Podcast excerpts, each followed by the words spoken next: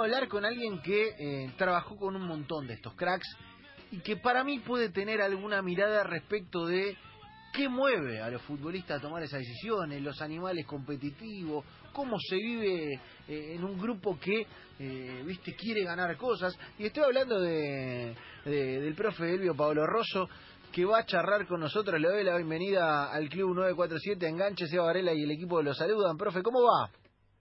Hola, ¿qué tal? Muy buenas tardes. ¿Cómo andás? ¿Todo bien? Bien, bien, tranquilo. Eh, ¿Te sorprendió la, la noticia como a nosotros, me imagino? ¿La veías venir o eras de los incrédulos que, eh, como todos nosotros, dicen, bueno, che, esto hasta que no lo vea no, no va a pasar, Leo no se va a ir del Barcelona? No me sorprendió del todo, no del todo. ¿No te sorprendió del pasa todo? que ha habido alarmas en el Barcelona que estaban mostrando un deterioro general, pero que algún triunfito siempre apagaba alguna llamita. Claro, Y no le dieron importancia a los problemas menores hasta que estallaron los problemas grandes, que es esto, ¿no? eh, ¿sabés a, a lo, a lo que me suena, el profe, lo que me contás? ¿Viste cuando uno se levanta y pone la alarma del celular y deja pasar una y deja pasar la segunda? Es como que hubo signos que podían marcar que los dejaron pasar y un día explotó todo.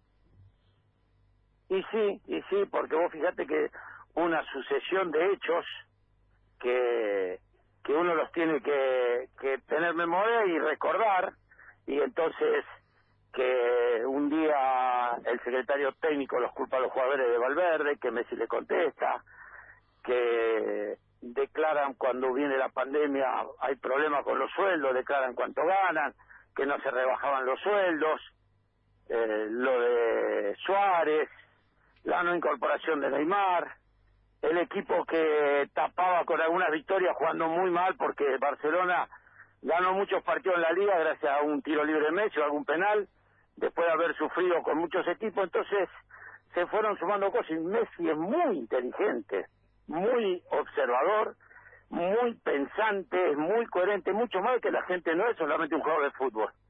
Y como sabe tanto, la vio venir Claro. y bueno, habrá llegado un momento que piensa que no tiene retorno.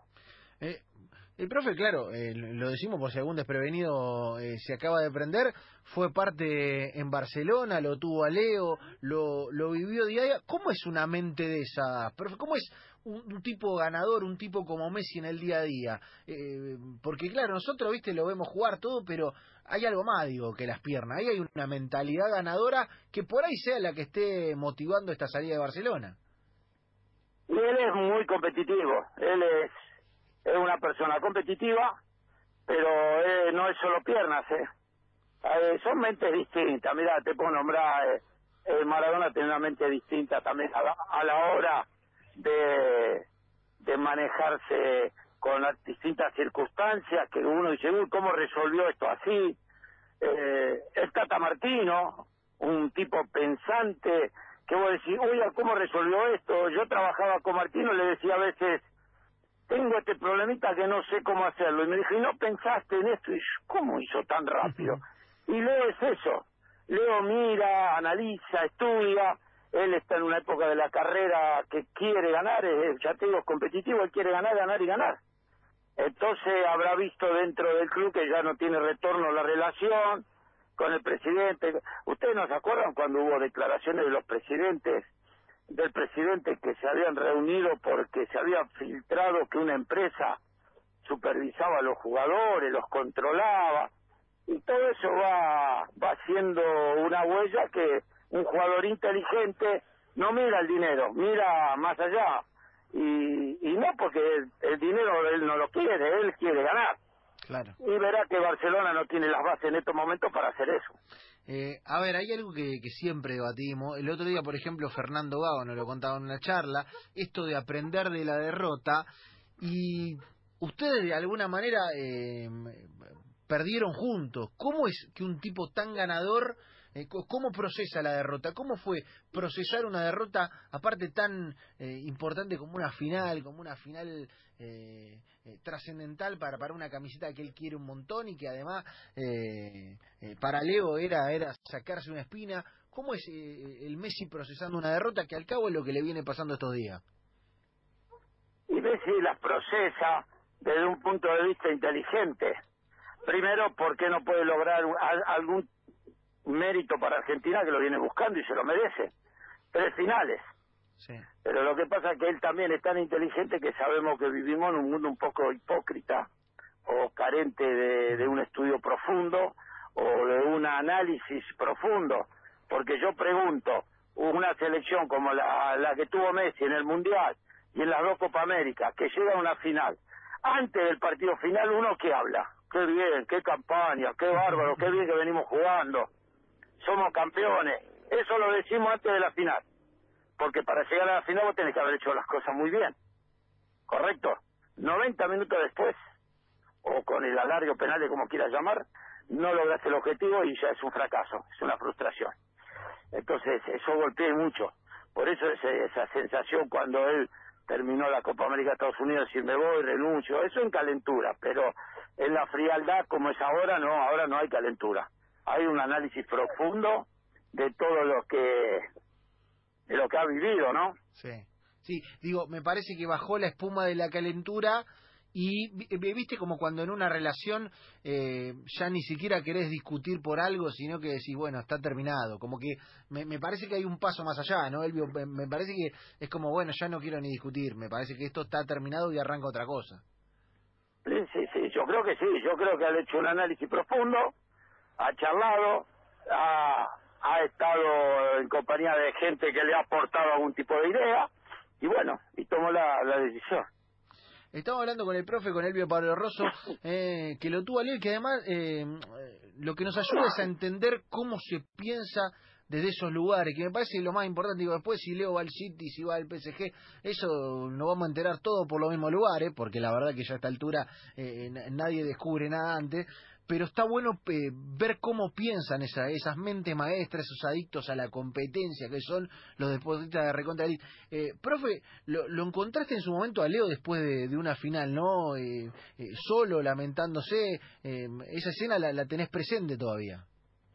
Sí, sí, bueno, la tristeza que tenía, que había invadido a todo todo el equipo argentino, ¿no? Haber perdido la tercera final después de la Copa América y como es un animal competitivo estaba destrozado por haber perdido su tercera final. Y es tan tan humilde que se achaca también culpa eh, a él. Y bueno pero es un ser humano también. El equipo ha hecho todo lo, lo posible por ganar no se dio se pierden los penales y bueno. Pero eh, eso da la, la muestra del amor que él tiene por la camiseta porque no tiene necesidad de venir acá con yo contabilizaba los minutos de juego como preparador físico y llegan con 4.000, 4.500, 5.000 minutos de juego. Eh, miles de aviones en, las Copas América, en las Mundiales, en, las Copas de su país, en la Champions, en la Libertadores, y llegan destruidos, pero vienen contentos para jugar con su selección. Entonces, no tiene ninguna necesidad de venir a que lo castiguen, y seguía viniendo. Eso te demuestra el amor hacia un país, a su país y, y las ganas de dejarle algo al país, ¿no? Está bueno, está bueno. Y, y, profe, físicamente, un tipo como, digo, no digo Leo particularmente, sino los tipos de ese, de ese caudal de minuto, eh, ¿cómo llegan a los finales de temporada? Porque eh, se hablaba mucho del tema, viste, parate Bayer y físicamente se recompuso, o PSG no jugó la liga y por eso, eh, ¿cómo llegan esos tipos? Porque llegan cascado de minutos y partidos y finales y tensiones y recién ahí juegan con la selección.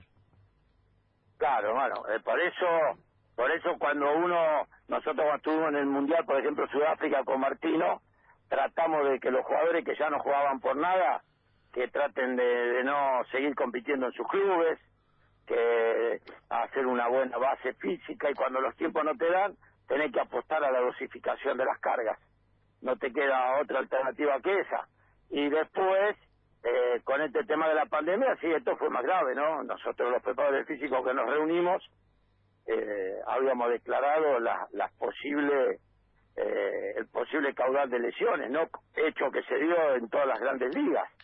Los jugadores están expuestos a muchísimo ritmo, los partidos son muy intensos, se juega muy seguido, se viaja mucho, se cambia de horarios, entonces están expuestos a lesiones. Eh, es muy difícil trabajar con un cuerpo técnico, un experto, es muy difícil trabajar con jugadores de alto nivel. Ahí realmente tenés que tener un conocimiento cabal de la dosificación de las cargas. Está bueno, está bueno. Eh, el profe Elio Valoroso nos lo cuenta, nos aporta conocimiento, lo tuvo a Leo en Barcelona, tuvo a Leo en la selección. El eh, profe, lo último, agradeciéndote como siempre la, generosidad para con nosotros, eh, las lindas charlas que se dan y el conocimiento, que al cabo es lo importante, porque más allá de la opinión está bueno explorar el conocimiento. Esta sí te voy a pedir una opinión, una frase final, pues siempre decimos que a los cracks no hay que ponerlos en duda para vos que lo tuviste día a día, que lo viste competir, que lo viste perder, que lo viste ganar, eh, ¿quién es Messi en todo este concierto del fútbol mundial? No te escucho, fin, ¿a quién? ¿Quién es Messi en este concierto del fútbol mundial? Si le tuviera que contar a la gente. Messi, Messi es el deportista eh, más completo de los últimos años del mundo, del mundo, por y en su deporte obviamente, pues también tenemos a los atletas, tenemos a Ginobili que fue un extraordinario, pero dentro del fútbol es un atleta el mejor, creo que ha dado en los últimos años el mundo, un jugador con todas las condiciones eh, naturales, resaltadas o potenciadas. Todos los jugadores de fútbol tienen una condición que juegan al fútbol, tienen condición técnica, física, él tiene todas las condiciones resaltadas y tiene una mente brillante. Mamita. Pava definición del profe Elvio Pablo Rosio. Profe, eh, gran abrazo eh, desde aquí, desde Enganche del Club 947 y, y, gracias como siempre por el tiempo, por el valor de la opinión. No, no, siempre a disposición de ustedes. Que es una ciudad que quiero mucho. He estado un año y medio ahí con Newell y una ciudad que he cosechado amigos, así que siempre es un gusto hablar con alguien de ahí. Un abrazo grande. Otro para ustedes. Gracias.